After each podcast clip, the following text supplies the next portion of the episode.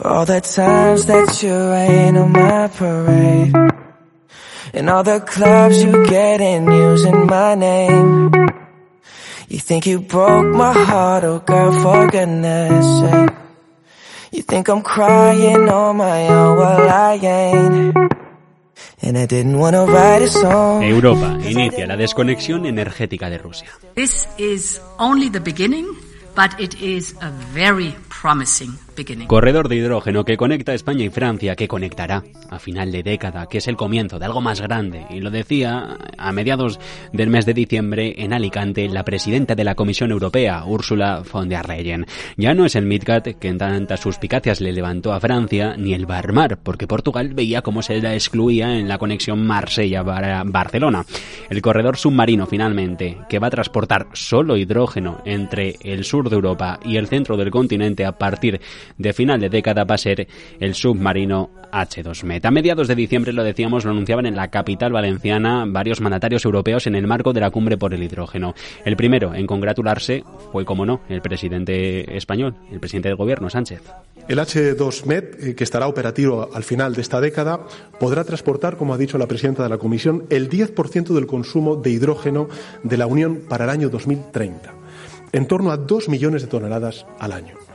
Aunque todavía las estimaciones evidentemente son preliminares y quisiera ser prudente en consecuencia a este respecto, el coste podría rondar los 2.500 millones de euros. El homólogo francés Emmanuel Macron destacaba ese mismo día que este proyecto cumple con tres objetivos claves para la Unión Europea. Un objetivo pour le climat et donc baisser nos émissions et donc sortir progressivement euh, du fossile et en particulier du fossile le plus émetteur et aller vers l'électrificación du continent européen. El primer objetivo climático para, decía, acabar progresivamente con los combustibles fósiles y sustituirlos por el hidrógeno. Un segundo de industrialización e innovación para aumentar la competitividad y una tercera meta centrada en la autonomía estratégica y producir al máximo sin depender de nadie. Punto de luz para la revolución hacia lo desconocido. La Unión Europea avanza así hacia los cambios desde el fósil hasta el hidrógeno. La guerra de Ucrania, la crisis climática, nos espolean en un cambio de modelo de sistema en el año del adiós al gas y al crudo ruso, en el año de la inseguridad energética que ya va haciendo mella en las cuentas de Bruselas.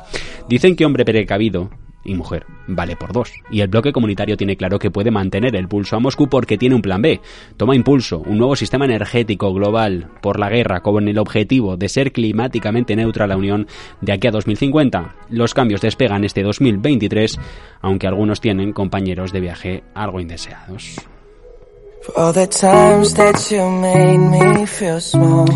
En cualquier caso, si en algo están de acuerdo expertos y legisladores, activistas y cada vez más usuarios, es en el papel central que van a tener las renovables en el ejercicio en el que entramos, porque se sabe que funcionan y aquí existen varias derivadas. La fotovoltaica impulsa el autoconsumo, almacenamiento y distribución. La eólica, con el auge de la flotante, y el último proyecto está el de Iberdrola, la española, ligada a producir un hidrógeno verde aún en estado embrionario, y la termosolar, como en el hidrógeno, eh, el esfuerzo se va a centrar sobre todo en rebajar los costes de producción. Contexto en el que la Agencia Internacional de la Energía prevé que la solar supere al carbón de aquí a un lustro.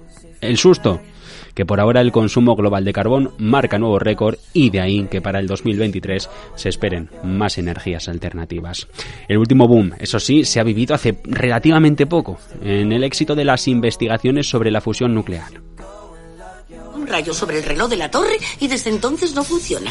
Es oficial, ya el Laboratorio Nacional Lawrence Livermore de California daba un paso de gigante a mediados del último mes del pasado año para la humanidad con un pequeño dato que nos va a cambiar la manera que tengamos de ver el mundo de aquí a unos años. El caso del megajulio. ¡Has desintegrado a Einstein! Cálmate, Marty, no he desintegrado nada. La estructura molecular de Einstein, como la del coche, está completamente intacta.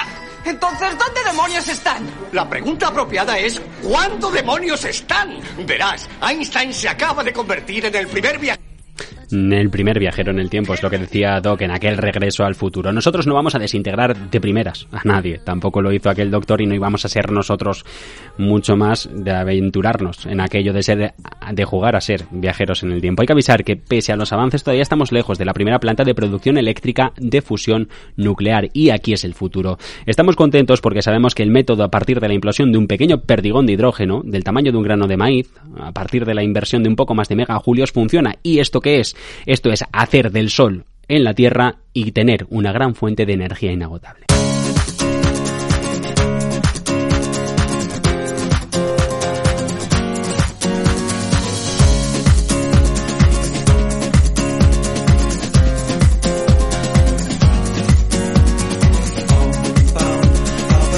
Aunque más allá de todo esto, lo que de verdad nos importa hoy es el hidrógeno. Hace una década China utilizó los bajos precios, una vez más, para dominar la generación de energía solar, eliminando a los competidores occidentales justo cuando la demanda mundial de paneles solares comenzaba a dispararse. ¿Ahora qué está pasando? Pues lo mismo pero con el hidrógeno. Y el caso es que Estados Unidos y Europa están, estamos decididos a no permitir que suceda lo mismo con esta energía.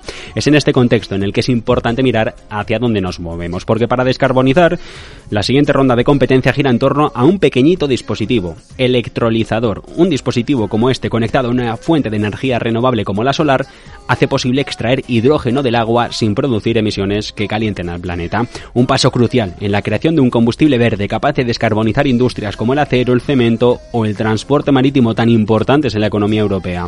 Empresas de todo el mundo ya están acelerando la producción de esto, de los electrolizadores. Las plantas de hidrógeno verde están en construcción y la industria finalmente está dando el salto de proyectos piloto a la gran producción a escala industrial. Pues bien, es así, en el que una investigación de Bloomberg se estima que la producción mundial de electrolizadores va a tener que crecer 91 veces de aquí a 2030 para satisfacer toda la demanda. Muchos veteranos occidentales observan cómo la competencia emergente deja una sensación de déjà vu. ¿Por qué? Porque ahora más del 40% de todos estos electrolizadores fabricados provienen de China. Electrolizadores chinos, que no son tan eficientes como los estadounidenses o los europeos, pero ¿cuál es la clave? Que cuestan menos, aproximadamente una cuarta parte de lo que cobran las empresas occidentales. Así, todavía las chinas tienen en gran medida un mercado interno que están comenzando a expandir con ventas en el extranjero. Esto por lo general, y si les parece vamos a lo técnico, los electrolizadores utilizan electricidad para dividir el qué, el agua en hidrógeno y oxígeno, y sus versiones han estado comercializándose desde 1920, por lo tanto es una tecnología que funciona, que sabemos que funciona porque lleva más de un siglo en el mercado. Muchos países ven ahora al hidrógeno como la mejor apuesta para descarbonizar rápido la industria, y si la energía de un electrolizador proviene de una instalación solar o eólica, o incluso de un reactor nuclear, el proceso de producción de hidrógeno está completamente libre de carbono. Sin embargo, como en todo problema, hay luces y sombras, y es que mientras que la industria solar y su desarrollo disfrutó de años de generosos subsidios del gobierno central chino, lo que ayudó a muchos fabricantes a dominar la cadena de suministro global, en el hidrógeno aún no se ha visto el mismo nivel de apoyo político. El país presentó su primer plan estatal para el desarrollo de hidrógeno a principios del año pasado, pero todavía no, hay se han instituido políticas de apoyo financiero como subsidios, aplastando así, de momento, de momento, las esperanzas de fabricantes de equipos chinos de asaltar de nuevo una vez más a todo el mundo entero.